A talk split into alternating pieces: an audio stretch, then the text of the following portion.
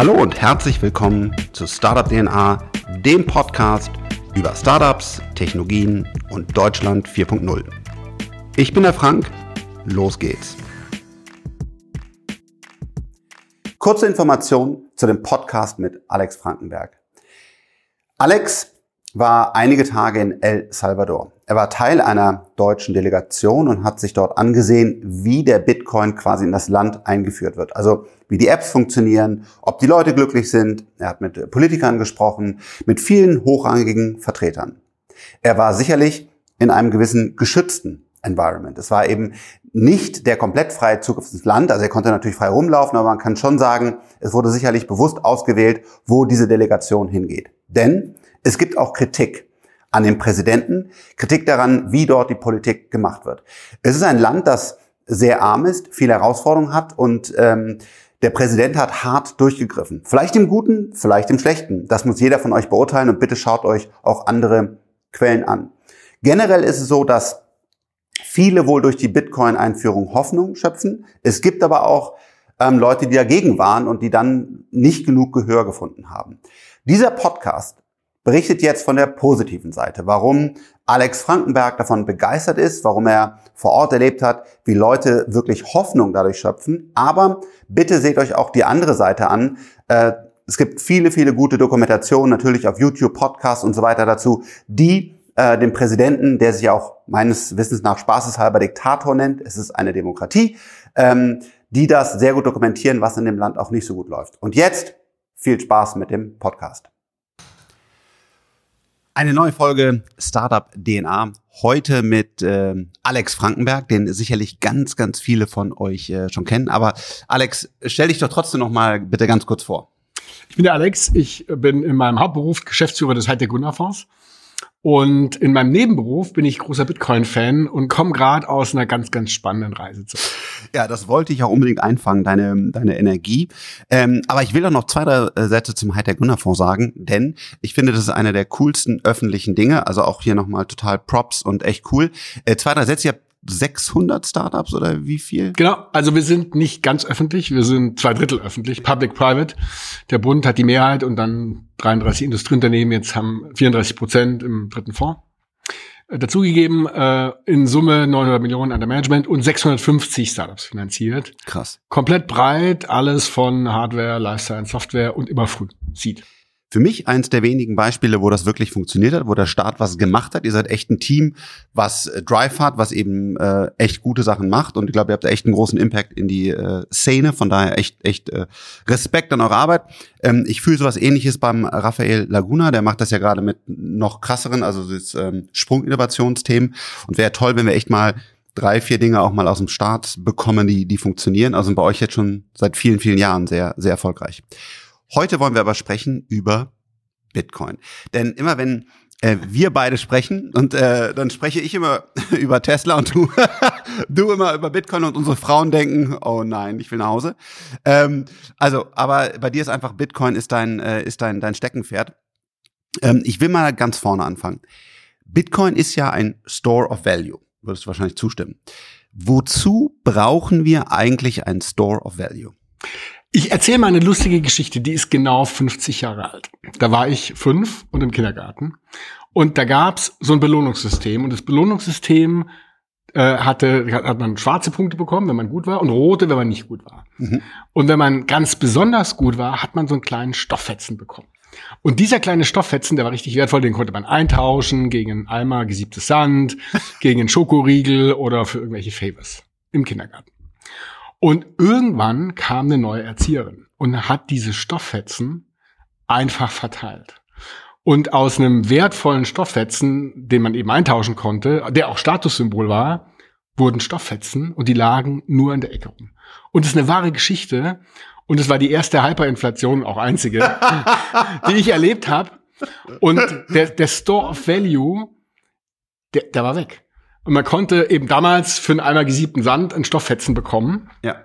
Ich konnte die Arbeit, die ich da in den gesiebten, äh, Eimer gesiebten Sand gesteckt habe, aufbewahren mit dem Stofffetzen und irgendwann war es weg. Und wofür braucht man Store Value? Ich arbeite heute und will das Geld nicht gleich ausgeben, will es aufheben. Für morgen, für übermorgen, vielleicht für die Rente, für die Nachkommen. Mhm. Und Dafür muss ich das Geld oder meine Arbeit in einen Wert packen, der erhalten bleibt. Weil wenn ich ganz langfristig denke und der Wert ist weg, ist doof. Dann habe ich umsonst gearbeitet. Da wurde mir meine Lebenszeit geklaut. Und dafür brauche ich ein Store Value. Okay, also ich habe einen Baum gepflanzt, dann kamen die Äpfel, dann bin ich auf den Markt gegangen, ich habe die verkauft und jetzt will ich aber nicht direkt Bananen haben, sondern ich will das zwischenspeichern, weil ich in einem Jahr irgendwie vielleicht Eier haben möchte.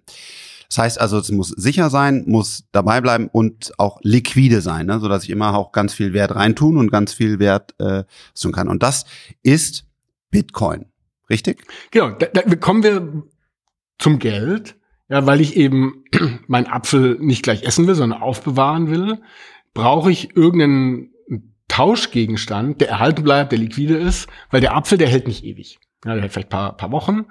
Und daraus hat sich Geld entwickelt. Am Anfang irgendwelche Muscheln und, und große Steine und natürlich dann Gold. Und irgendwann sind wir vom Goldstandard zum, zu unserem Geld gekommen, dem Fiat-Geld. Euro, Dollar? Im Euro. Und äh, wir sehen leider jetzt in den letzten Jahren, aber auch schon immer, dass der Euro zwar jährlich wenig, aber über eine gewisse Zeit sehr stark an Wert verliert. So roundabout seit der Einführung hat er ungefähr die Hälfte verloren. Ja, das, die Sachen, die äh, 2001, 2, äh, das Bier drei Mark, heute drei Euro. Ja, also zack, die Hälfte weg. Äh, und ja, und deswegen brauche ich, ein, wenn ich langfristig denke, einen Store of Value, der halt erhalten bleibt. Und das ist genau das, was Bitcoin verspricht. Also heute ein Apfel in irgendwas tauschen, in fünf Jahren immer noch einen Apfel zurückkriegen und nicht einen eben halben Apfel. Ähm, ich muss auch sagen, die Infl Inflation, also wie man das ja dann auch be be bemisst, die kannst du ja quasi auch bemessen, wie du willst. Es gibt irgendwie diesen Standard Basket, wo irgendwie ein halbes Liter Milch und keine Ahnung, ich bin auch kein Inflationsexperte. Ähm, ich mache das ganz einfach. Ich gehe einfach äh, wir leben in Bonn ja beide, äh, gehe ich einfach äh, mit meinem Vater mal frühstücken oder so. Klar, schöneres äh, Dings mit einem netten äh, Cappuccino, aber ähm, das ist echt teuer geworden. Also wenn man dann da einfach essen geht oder andere Dinge macht, also da denke ich mir manchmal verrückt, wer kann das eigentlich noch bezahlen mit einem normalen Gehalt? Ja, und es gibt auch ganz viele Argumente, dass die Inflation nicht richtig gemessen wird. Wenn jetzt zum Beispiel man ein Steak isst und dann wird das Steak teurer, dann äh, und man sich nicht mehr leisten kann, dann kauft man vielleicht billigen Junkfood, äh, der, den man sich eben noch leisten kann. Und das billige Junkfood wird vielleicht weniger teuer. Das heißt, die Preissteigerung von einem zum Beispiel hochwertigen Steak fällt irgendwann mal raus oder wird weniger erfasst in dem Warenkorb, weil man auf minderwertige Ware zurück. Minderwertiges Essen umsteigt. Okay. Ja. Und damit wird die Inflation, da gibt es noch andere Sachen, systematisch unterschätzt. Denn das heißt, wahrscheinlich ist die Inflation höher oder ziemlich sicher sogar höher als die drei, vier, fünf, sechs Prozent, die aktuell angegeben werden. Jetzt vertraue ich dem deutschen Staat, ich vertraue Europa, ich vertraue ähm, den USA und die haben ja so tolle, tolle Geldspeicher, nämlich Euro, Euro und Dollar. Ähm, was passiert denn, wenn die jetzt sagen, du dieses Bitcoin-Gedöns und diese Hacker-Kram und das Schneeballsystem und das ist doch alles total böse, das das gibt's jetzt einfach nicht mehr. Das, das, das, das unterbinden wir. Dann ist ja dann, dann, dann, dann kriegst du eben keinen Apfel mehr raus. Genau. Also theoretisch alle Staaten der Welt schließen sich zusammen, verbieten es, dann wird's schwer. Natürlich. Können äh, Staaten der Welt sich koordinieren? Äh, nein. Unmöglich, weil wir sehen es leider schon auch in Europa, da fällt es schon recht schwer mit der Koordination. Und natürlich gibt's immer diese, diesen spieltheoretischen Ansatz. Einer prescht vor, hält sich nicht an die Regeln und hat dann großen Nutzen. Das heißt, ähm, ist unmöglich, dass es weltweit verboten wird. Und wir sehen tatsächlich in Nigeria zum Beispiel, wurde es verboten, Bitcoin. Was ist passiert? Die Nutzung und der Preis sind hochgegangen. Ach, krass. Also es ist eher sogar positiv gewesen. Und wir sehen sehr, sehr positive Signale äh, von tatsächlich auch USA, aber vielen, vielen Ländern, die äh, Bitcoin eher unterstützen. Also von Abgeordneten und äh, Ministern und Leuten, die da irgendwie eine Rolle spielen, die äußern sich zunehmend positiv. Wir ähm, also das hier, by the way, ist übrigens keine Anlageberatung. Also Alex äh, und ich äh, haben Bitcoin. Äh, wir haben es auch in 10x10a in unserem Fonds, aber genau, Bitcoin und auch alle anderen Aktien können sehr stark fallen. Es ist keine Anlageberatung. Aber ähm, wir sind genau auch äh, dieser Meinung, dass Bitcoin jetzt der Standard anscheinend wird. Dass sich das durchsetzt als, als Store of Value, wenn ich den, warum? Weil sich das Netzwerk so weit verteilt hat, dass selbst wenn China Mining verbietet, es trotzdem stabil bleibt und der Preis ja sogar noch steigt, weil so viele Netzwerkteilnehmer da sind, die, ähm, die mitmachen, dass einfach das anscheinend ein System ist, äh, was sich durchsetzt. Und äh, ich fand es super cool und total spannend, dass du in den letzten Tagen, du bist gerade zurückgekommen, in El Salvador warst. Und äh, berichte uns doch einfach mal, was haben die da gemacht? Was hast du da gesehen? Ja, vielleicht mal ganz kurz einen Satz. Warum ist es ein guter Store of Value? Weil es algorithmisch begrenzt ist auf 21 Millionen. Es kann nicht inflationiert werden. Die Software ist Open Source. Die könnte man kopieren und, und verändern. Nur das Netzwerk, was du gerade erwähnt hast, würde dem nicht folgen. Das Netzwerk der Miner, der, der User, der äh, Node-Betreiber, also die, die ganzen Leute, die das nutzen und, und auch dafür entwickeln, würden dem nicht folgen und würden sozusagen bei dem alten Standard bleiben. Und deswegen ist es letztlich nicht, äh, nicht veränderbar. Und diese Begrenztheit, die sorgt eben tatsächlich dafür, dass es nicht inflationiert werden kann, dass der Wert tatsächlich erhalten bleibt, wahrscheinlich sogar auch ansteigt. So. Ich war in El Salvador. Warum? El Salvador ist das erste Land der Erde, und das ist wirklich sehr bemerkenswert, was Bitcoin als gesetzliches Zahlungsmittel eingeführt hat. Gesetzliches Zahlungsmittel heißt, dass man eben seine Schulden damit tatsächlich bezahlen kann und dass man es im Grunde auch annehmen muss. Auch das Gehalt wird damit bezahlt und so weiter. Ist der Staatshaushalt auch schon komplett in Bitcoin? Ist, äh, also die haben zwei gesetzliche Zahlungsmittel. Der Dollar, die haben keine eigene Währung und der Dollar, den die bisher hatten, der bleibt auch gesetzliches Zahlungsmittel. Und dazu zusätzlich gibt's eben Bitcoin. Das heißt, äh, wenn ich jetzt ähm, als, als Arbeiter sage, ich will aber äh, weiterhin Dollar bekommen, dann geht das auch. Ich muss nicht Bitcoin nehmen. Der Händler, der was verkauft, der muss Bitcoin annehmen, wenn einer daherkommt und sagt, hey, ich will mit Bitcoin zahlen. Das ist noch nicht überall der Fall, ist erst seit zwei Monaten. Das heißt, technisch sind ganz viele noch nicht drauf umgestiegen. Die sagen dann, sorry, ich kann es nicht annehmen, äh, dann ja. nehmen sie halt immer noch äh, Dollar. Aber das heißt, der, dieses Land hat gesagt, wir werden jetzt quasi Bitcoin Country. Du hast gesagt, was Michael Saylor quasi für das Balance Sheet war. Also Michael Saylor war der Erste, der gesagt hat, ähm, ich habe ganz viel Geld auf dem Konto, weil ich ein tolles Unternehmen eigentlich habe, aber so stark wächst auch nicht mehr. Und jetzt habe ich ganz viel Geld. Was mache ich damit? Will ich das an meine Shareholder ausschütten? Das ist für mich blöd, weil wenn ich es brauche. Und deswegen hat er gesagt, ich nehme mein, mein komplettes Geld, was ich habe, und packe das in Bitcoin, hat dann sogar noch Bonds ausgegeben und so weiter. Das ist die Michael Saylor Story. Und jetzt äh, wie heißt der Präsident nochmal? Sorry. Bukele. Bukele ist jetzt quasi der, das, was Michael Saylor für, äh, ja, für die großen Firmen vorgelebt hat, sagst du, ist jetzt das, was er für ein, für ein Land vorgelegt hat. Was hat er vorgelegt? Genau, was man, man muss noch mal einen Schritt zurück machen. Der, der Bukele ist ein ganz junger Präsident, der war 39, als er an die Macht kam, ist jetzt 40 und der war Bürgermeister vom kleinen Ort, dann war er Bürgermeister der Hauptstadt, San Salvador, und dann zack ist er Präsident geworden. Der hat sich das Land an, also, und die Historie in äh, El Salvador ist, dass die Regierungen das Land schlecht behandelt haben. Ja, die haben Geld für sich äh, irgendwie abgeschöpft und haben wenig äh, fürs Volk getan. Das waren so die Regierungen davor. Und deswegen äh, ist das Land auch sehr arm. Da gibt es viele Leute, die wirklich sehr, sehr arm leben, weil sich keiner so richtig um die gekümmert hat. Und der, der Bukele hat sich das Land angeschaut und hat gesagt, ist doof, ich will es besser machen. Mhm. So, und dann hat er geguckt, was habe ich? Ich habe eine junge Bevölkerung, die äh, sehr, sehr arbeits, äh, arbeitseifrig ist, die arbeiten will, die auch arbeiten muss, gibt keine Arbeitslosenversicherung. Äh, äh, so, und wie kriege ich das Land nach vorne? Und ist jetzt nichts Neues durch Innovation, durch Digitalisierung und großer, großer Teil der Digitalisierung ist Digitalisierung des Finanzsystems. So, und die Einführung von Bitcoin als Reservewährung ist Teil des Innovations- und Digitalisierungsplans. Okay. Also das ist ein größerer Plan.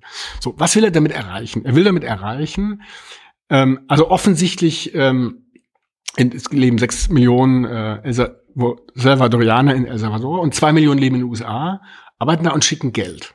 So, und dieses Geld schicken super ist teuer. super mega teuer. Ja. Ja. und, und zwar die Gebühren für das Geld schicken sind 400 Millionen Dollar pro Jahr. So, da hat er gesagt, naja, wenn ich jetzt das Ganze per Bitcoin mache, dann kostet es praktisch nichts. Ja. So, und dann spare ich 400 Millionen, was eine Menge ist für das Land, ja, für sechs Millionen äh, Leute, die, die, die ja. relativ arm sind. So, und, und hat damit sozusagen einen, einen ganz fetten Use Case sofort abgedeckt, der einen direkten wirtschaftlichen Impact hat. Dann hat er auch gesehen, da gibt's ähm, El Zonte Bitcoin Beach, das ist so eine, so eine Strandregion. Und da hat sich über die letzten sechs, sieben Jahre eine Community gebildet, die schon immer mit Bitcoin äh, bezahlt hat untereinander. Also eine Touristenregion, da kann man surfen, da gibt's Hotels, Krass. Da, da kann man essen, Strand. Und er hat gesehen, wie sich diese kleine Region sehr, sehr gut entwickelt. Da habe ich gesagt, cool, das funktioniert ja super. Und lass uns mal überlegen, ob wir das nicht aufs ganze Land ausrollen können.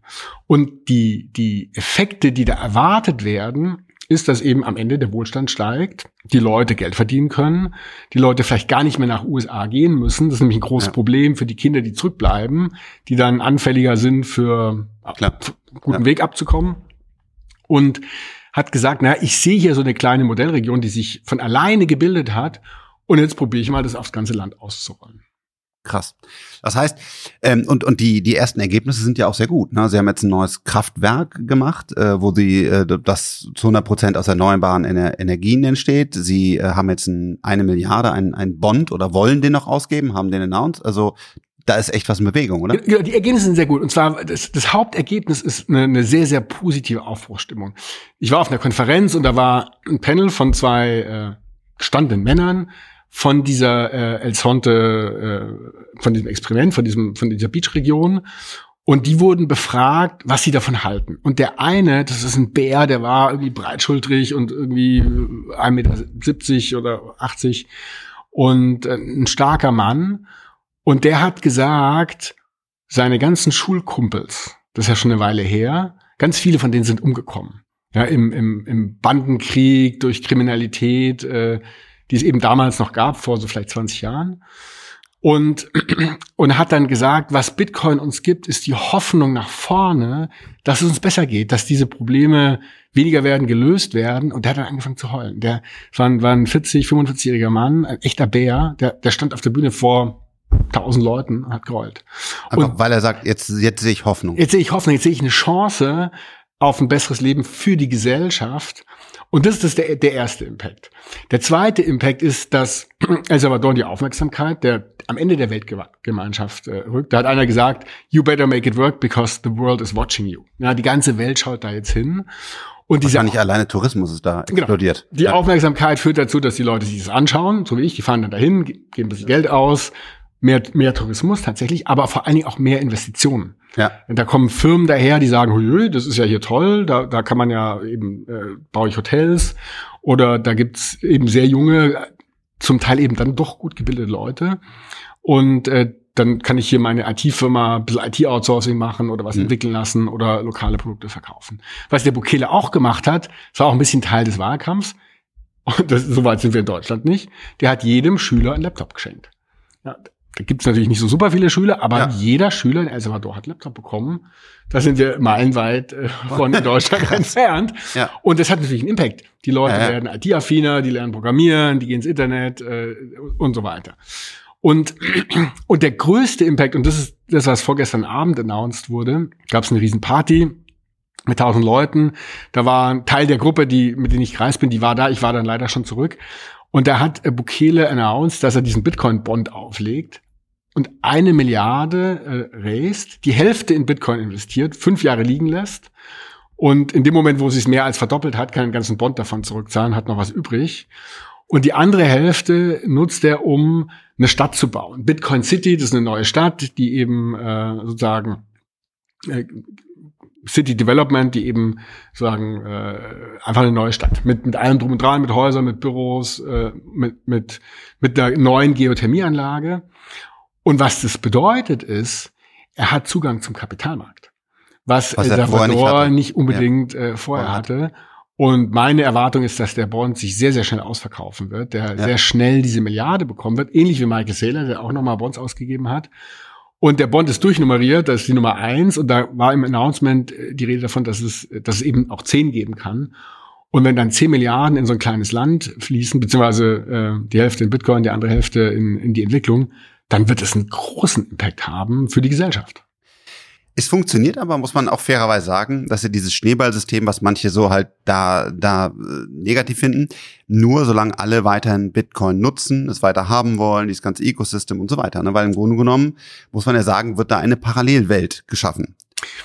Ich meine, es ist einfach eine neue Währung und du hattest das Thema Netzwerkeffekte angesprochen. Es gibt ja so Mechanismen, äh, also wenn einer ähm, WhatsApp nutzt äh, und sonst keiner, ist es wertlos. Wenn es mehrere nutzen, dann wird es äh, wertvoller und dann wird es auch attraktiver, sozusagen WhatsApp zu nutzen. Ja. Als Beispiel für so ein Netzwerk. So, und Bitcoin hat ganz viele Netzwerkeffekte. Und was man sehen kann auf einer globalen Ebene, aber auch konkret in El Salvador, ist, dass diese Netzwerkeffekte, die die, die, die beschleunigen sich, die befeuern sich die gegenseitig. Ja. Das heißt, weil Bitcoin eingeführt wurde, gibt es mehr Investoren. Wenn es mehr Investoren gibt, äh, dann, dann gibt es mehr Beschäftigung, dann gibt es mehr Leute, die Bitcoin nutzen. Und dann, dann entstehen so verschiedene Kreisläufe.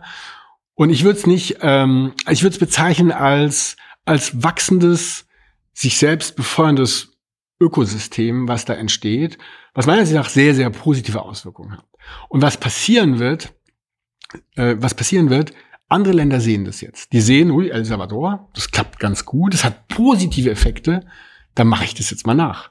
Ja, da ist die Rede von Ecuador oder vielleicht sogar Argentinien, vielleicht auch mal ein europäisches Land. Und wenn das passieren wird, dann entstehen nochmal Netzwerke auf globaler Ebene. Und dieser Wohlstandseffekt, der wird sich fortsetzen. Und am Ende wird es den Leuten den Gesellschaften besser gehen. Warum? Weil ihre Arbeit, die sie reinstecken, nicht mehr entwertet wird durch die Inflation, sondern erhalten bleibt über Bitcoin. Eigentlich ist es ja auch ähm, unfair, weil die arbeiten dort, haben ihre Äpfel, nehmen Dollar und auf der anderen Seite druckt aber äh, USA immer mehr Dollar massiv und damit wird eigentlich deren Arbeit quasi entwertet. Absolut. Und, und, und das Problem bei dieser Inflation ist, wir beide sagen, ach, Inflation ist ja wurscht, 6 Prozent. Wir erzielen 20, 30 Prozent oder 8 Prozent pro Jahr mit unseren Kapitalerträgen. Ich kann das kompensieren. Außerdem kriege ich fette Gehaltssteigerung, weil ich dicke Boni kriege. Mal theoretisch. Ja. So, ja, so ist es für ganz, ganz wenige. Ja, ja, ja, absolut. Und wir haben uns mal die Frage gestellt, da, da kenne ich nicht die richtige Antwort. Wie viele Leute in Deutschland können mit ihrer privaten Geldanlage die Inflation schlagen? Sagen wir mal aktuell vier Prozent. Wie viele Leute schaffen es, eine Rendite äh, zu erzeugen von über vier Prozent? Und ich frage da immer so ein paar Leute und so die, die Schätzung, die da rauskommt, ist zehn Prozent. 90 Prozent der Leute verlieren. verlieren. Auch in Deutschland und in El Salvador ist es so, dass äh, nur 30 Prozent der Leute überhaupt ein Bankkonto hatten. Die konnten überhaupt gar keine Jetzt Geld, Geldanlage tätigen. Die hatten Dollarscheine unterm Kopfkissen. Die hatten überhaupt gar null Chance, null, null Chance, eine Rendite zu erzielen. Und jetzt haben sie eben eine Wallet und können dann tatsächlich dann auch äh, Dinge kaufen oder eben das behalten. Und irgendwann kriegen sie, der Bond, der da jetzt ausgeben wird, der hat eine Rendite von sechs Prozent, ein Coupon, Zins. Ja. Und der ist tokenisiert auf der Bitcoin Blockchain, Liquid Sidechain, aber Bitcoin. Das heißt, wenn ich eine Wallet habe, kann ich diesen Bond kaufen. Das heißt, die Leute haben jetzt erstmalig Zugang zu einem Instrument, was ihnen Zinsen zahlt. Ja. Und das ist riesig. Und das ist auch weltweit riesig, weil eben auch in Deutschland 90 Prozent der Leute, vielleicht sogar mehr, jeden Tag, jeden Tag Geld verlieren durch die Inflation. Ich glaube auch, dass wir einige ähm, Länder sehen werden, die folgen werden. Natürlich kein Deutschland, kein, kein USA und kein China, ähm, aber ähm, Länder, die auch gerade kämpfen und zum Beispiel auch den Dollar als Währung haben und dadurch eigentlich quasi verarscht werden von den USA, weil die einfach immer mehr Dollar drucken. Wenn das jetzt einmal ein positives Beispiel ist. Und ich glaube, das ist bis jetzt ein sehr positives Beispiel. Und ich glaube, es fängt gerade erst an. Ich glaube, das ist ein ganz, ganz große Infliction Point da gewesen. Das Ding wird jetzt einfach explodieren im, im positivsten Sinne an, an allen möglichen Dingen, die dann möglich werden, wo man, wo man Erträge und, und positive Impacts, heulende Männer, heulende Männer sieht. Und ähm, das heißt, man ist davon auszugehen, dass weitere Länder folgen. Damit ist auszugehen, dass immer mehr Geld auch fest in den Bitcoins ist, also immer weniger das rein und raus Daytrading, sondern auch immer mehr Bonds und immer mehr dann auch, es werden auch Michael Saylor noch weitere Folgen. Ich glaube, das ich hoffe, das stimmt, das Time Magazine oder irgendein anderes großes Magazine hat jetzt gerade Ether, da kommen wir auch gleich noch zu, eine andere äh, Kryptowährung aufs Balance Sheet gelegt. Also ich glaube, dass sogar auch DAX-Konzerne jetzt irgendwann folgen werden. Auch ich spreche gerade mit unseren Unternehmen, dass sie, äh, dass sie zehn Prozent oder so in Bitcoin äh, reinlegen. Aufs Balance Sheet ist natürlich eine Frage, wenn es dann noch volatil ist, dann, dann hast du eine Herausforderung. Aber genau, ich glaube, es wird jetzt einfach so ein, so ein Ruck kommen und damit wird dann das, das, das System im positiven äh, Sinne explodieren. Was Vielleicht hat, mal ganz kurz einen Punkt. Du hast gerade gesagt volatil. Und das ist ein Thema, was man ansprechen muss und auch verstehen muss. Der Euro ist stabil auf kurze Sicht. Ja, ich gehe in den Laden, krieg eben für meine 70 Cent eine Brezel und morgen auch noch, übermorgen auch noch, irgendwann kostet sie 80 Cent. So, und ein Euro. So, und Bitcoin kann schon mal schwanken am Tag ein, zwei Prozent, ist normal, aber vielleicht auch mal fünf oder sogar zehn Prozent. Ja, auch zehn. Und ganz, ganz schlechten Tagen sogar auch mehr. So, das fühlt sich natürlich ganz schlecht an. So, wenn man jetzt praktisch von dieser täglichen Perspektive sich zurückzieht auf eine längere Perspektive, dann schwankt es immer noch. Äh, in den 13 Jahren, die es jetzt Bitcoin gibt, war es nur in zwei Jahren negativ. Ja, aber in zwei Jahren war es tatsächlich auch Wie negativ. ungefähr? Ich weiß gar nicht, in einem Land, in einem Jahr sogar eine Menge, irgendwie 70 Prozent oder 60 Prozent, also schon echt Ja. richtig viel. So, und man muss einen, einen längerfristigen Horizont anlegen und sich sozusagen ein bisschen loslösen von den täglichen Bewegungen, äh, auch wie beim Aktienmarkt. Die Aktien können ja auch relativ stark schwanken. Und das, das, das Schwierige ist, der Euro scheint stabil oder der Dollar scheint stabil, aber er, er schwankt ganz sicher und zwar nur nach unten Okay, und über die Zeit. Genau. Ja, genau. Es gibt, keinen, Nach- es gibt aktuell Ja. einfach keinen Weg nach oben. Deswegen sollte man auch nicht sein ganzes Geld da jetzt so zack rein und morgen brauche ich was und dann ist gerade nach unten gegangen, dann muss ich wieder was verkaufen, dann habe ich einen Verlust und so. Und man soll sich dem Thema vorsichtig nähern und überhaupt erstmal lesen und verstehen, mit Leuten reden, was ist es eigentlich und wa- warum ist es überhaupt relevant. Also wir beide gehen davon aus, das äh, fängt jetzt an, das wird groß. Und ähm, jetzt ist die, ähm, die Frage, was aber eigentlich ja geschaffen wird, ist, ein, ist, ein, ist eine neue Währung und damit auch ein neuer Wert. Und sagen wir mal, der Bitcoin geht auf 500.000 oder also es gibt ja, also glaube, glaube, da haben wir beide auch recht hohe Erwartungen an den Preis des Bitcoins. Dann entsteht ja ein, ein neues Universum an Wert. Und ich kann diese Bitcoins ja in Dollar oder Euro tauschen. Das gibt, das gibt der Markt ja her. Dadurch befeuere ich die Inflation doch eigentlich noch mehr, weil ich quasi noch mehr Wert in die Welt gesetzt habe. Und damit wird der, wird der Apfel ja eigentlich noch teurer. Da wird die, steigt die Nachfrage, dadurch, Weil dass äh, die, kann man vielleicht so sehen. Das, wenn du auf der richtigen Seite bist, wenn du halt bei den Bitcoins sitzt, dann ist dir das egal quasi, weil die werden ja immer mehr Euro und Dollar wert. Aber wenn ich jetzt das Ganze, was da an Wert geschaffen wird, also ein neuer Wertespeicher, der weiterhin flexibel in Euro und Dollar tauschen bleibt, dann wird der, die gesamten Menge quasi, die wir, die wir an Dings haben, noch mehr. Ne? Eigentlich ist die Perspektive eher eine Deflation, weil wenn der Bitcoin-Preis steigt, dann sinkt der Preis gerechnet in Bitcoin kontinuierlich. Ich zum Beispiel, wenn ich ähm, wenn ich Euro ausgebe, dann rechne ich alles um in Bitcoin. Und der aktuelle Wechselkurs, den ich da nehme, sind äh, 2000 Satoshis. Das sind kleine Teile von der Bitcoin. Eine Bitcoin sind 100 Millionen Satoshis und 2000 davon sind ein Euro. So, und vor einem halben Jahr war mein persönlicher Wechselkurs 3000. So, und jetzt ähm, muss ich weniger Satoshis, also kleine Teile von der Bitcoin, ausgeben, um äh, für ein Euro was zu kaufen. Das heißt, die Sachen werden eher billiger und das ist eher positiv, wenn ich sozusagen im System drin bin. Ja. Ich meine, momentan ist die Bitcoin-Gesamtbewertung äh, 1000 Milliarden. Ich glaube, 1000 Milliarden an, an zusätzlichem Wert hat keinen oder einen sehr, sehr mini kleinen Inflationseffekt. Ja, die Notenbanken drucken weltweit im Monat 200, 300 Milliarden.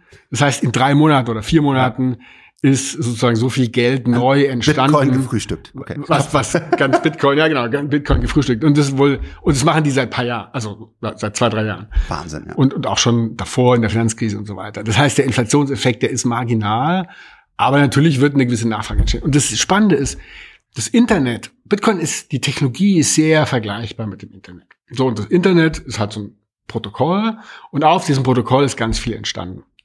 Und das Besondere bei dem Bitcoin-Protokoll ist, da wird auch ganz, ganz viel drauf entstehen. Aber, und das ist sehr faszinierend, es finanziert sich teilweise selber.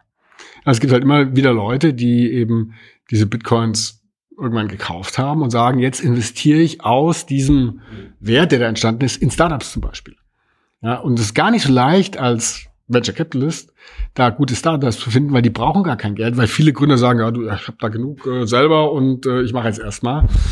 Und, äh, und dieses Netzwerk, und das ist was sehr Besonderes, dieses Netzwerk befeuert sich nicht nur selber, es finanziert sich auch teilweise selber. Und das ist ein ganz, ganz spannender Aspekt, der, der auch nochmal eine ganz andere Power an den Tag legen wird, weil da richtige Werte entstehen. Ähm, reden wir nochmal über einen negativen Aspekt von, von Bitcoin. Es gibt ja Proof of Work und Proof of Stake. Ähm, das heißt also, wie kann man den Konsens in dem Netzwerk finden, nämlich dass der Alex jetzt äh, ein Bitcoin bekommen hat. Ähm, Proof of Stake ist sehr effizient, also braucht ganz deutlich weniger e-, Energie, wobei übrigens auch beim Gold-Mining und so weiter entsteht eine Menge Energie und auch eine Menge, eine Menge Abfall. Aber das wollen wir jetzt gar nicht vergleichen. Und beim Proof of Work muss man quasi Arbeit einsetzen, gleich elektrische Energie, die dann wiederum in Chips durch, durch äh, Number Crunching eingesetzt werden. Aber es, es wird eine Menge Energie gebraucht, um Proof of Work zu machen. Jetzt sagen die Bitcoiner, das ist die, die reine Lehre. Ne? Proof of Stake ist halt eben nicht für immer stabil, weil vielleicht verschieben sich da die, die Anteilseigner. Ich will gar nicht darüber ein. Ich habe hab dazu keine Meinung. Ich finde beides vollkommen in Ordnung. Ich finde, finde es eine interessante philosophische Diskussion. So, aber nun mal Fakt ist jetzt, Bitcoin wird in den nächsten 100 Jahren wahrscheinlich bei Proof of Work bleiben. So, jetzt wird eine Menge, Menge Energie verbraucht und teilweise wurden ja auch deswegen ähm, Öl, also äh, also Kraftwerke mit mit irgendwelchen, äh, es wurde Öl verbrannt, es wurde Gas eingesetzt, es wurde Kohle verbrannt. Das ist der falsche Weg. Genau, also das Thema ist ja ein Angriffsvektor sozusagen auf das Thema hier Energieverbrauch und das ist schlecht für den Planeten. Der Planet stirbt deswegen. So, ähm, also was super mega wichtig ist und auch besonders ist, dass das Netzwerk dezentral ist. Da gibt es keinen einen Menschen oder Gruppe, der sagen kann, oh, das läuft jetzt irgendwie falsch oder da ist ein Fehler passiert. Ich mache eine Transaktion rückgängig oder korrigiere irgendwas oder ändere irgendwelche Regeln. Jetzt gibt es nicht mehr 21 Millionen, sondern 42 Millionen. Dafür ist die Dezentralität super mega wichtig und Proof of Stake führt zu einer Zentralisierung. Ja, wenn ich viel hab, kriege ich umso mehr obendrauf und dann schließen sich welche zusammen und zack habe ich eine Zentralisierung. Gold, Dem würden nicht alle zustimmen, aber wir lassen das so stehen. Gold wurde verboten 1931, weil sich es verbieten ließ, weil es sehr zentralisiert war, weil halt die Leute ihr Gold die wenigsten zu Hause hatten, sondern irgendwie bei den Banken eingelagert haben. Dann zack, sagt die US-Regierung, Roosevelt, äh, ich will es verbieten und die Banken sagen, ja, okay, und dann zack, hatte, hatten die Zugriff auf ganz, ganz viel Gold. Also Zentralisierung ist ein großer Angriffsvektor. So, Dezentralisierung ist ein Teil des Netzwerks und deswegen eben Proof of Work. Und warum Energie? Weil Energie sozusagen eine, eine Hürde ist, über die man drüber muss, um sozusagen das System zu übertrumpfen. So.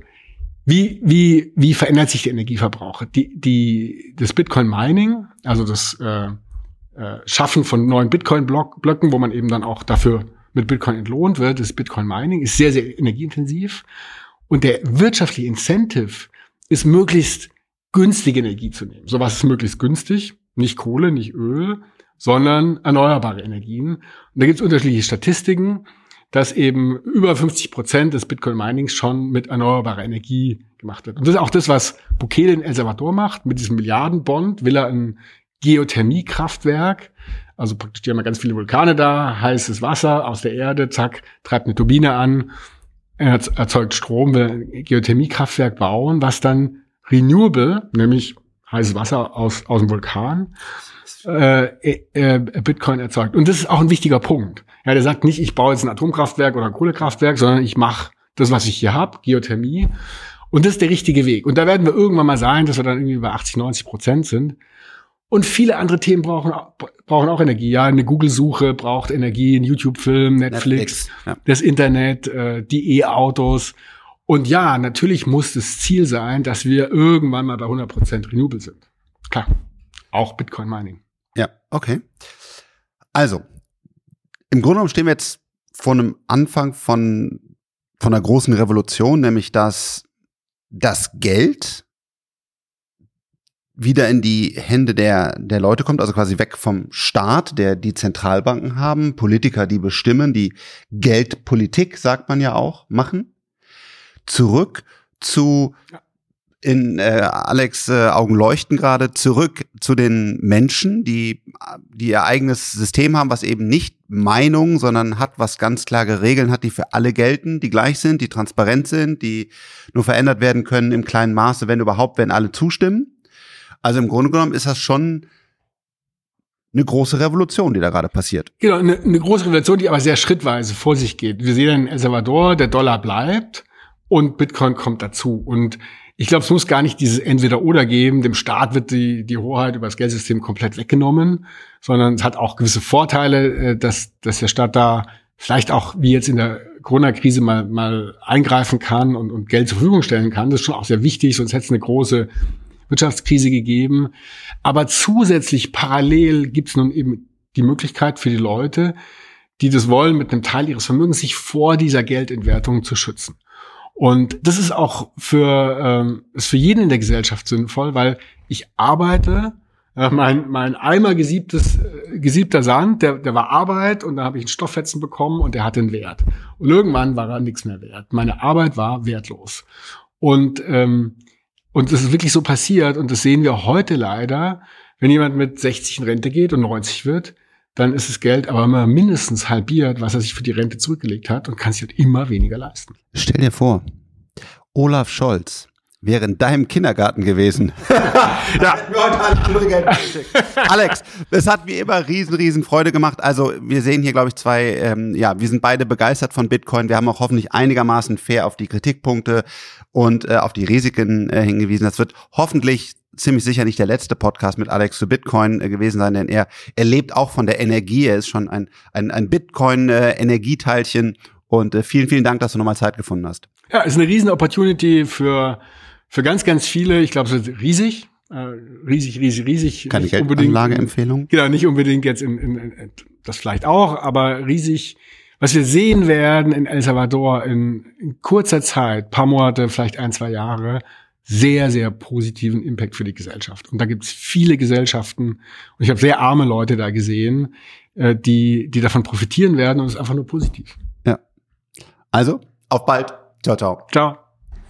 Ja, vielen Dank, dass ihr äh, bis jetzt zugehört habt. Äh, ich fand das Gespräch super spannend, was Alex dort vor Ort erlebt hat. Aber hier nochmal kurz der Hinweis, es gibt auch sehr viel Kritik äh, an dem Präsidenten. Es gibt Kritik dafür, welche politische Entscheidungen mit welcher Gewalt und, und Progressivität durchgesetzt werden. Also, wenn euch El Salvador generell interessiert, bitte schaut euch auch die kritischen Beiträge natürlich auf YouTube, Podcast. Es gibt auch gute Artikel, einfach in Google äh, suchen dazu an und versucht euch dann gemeinsam ein ausgewogenes und faires Bild von der Situation zu machen. Also, auf bald. Ciao, ciao.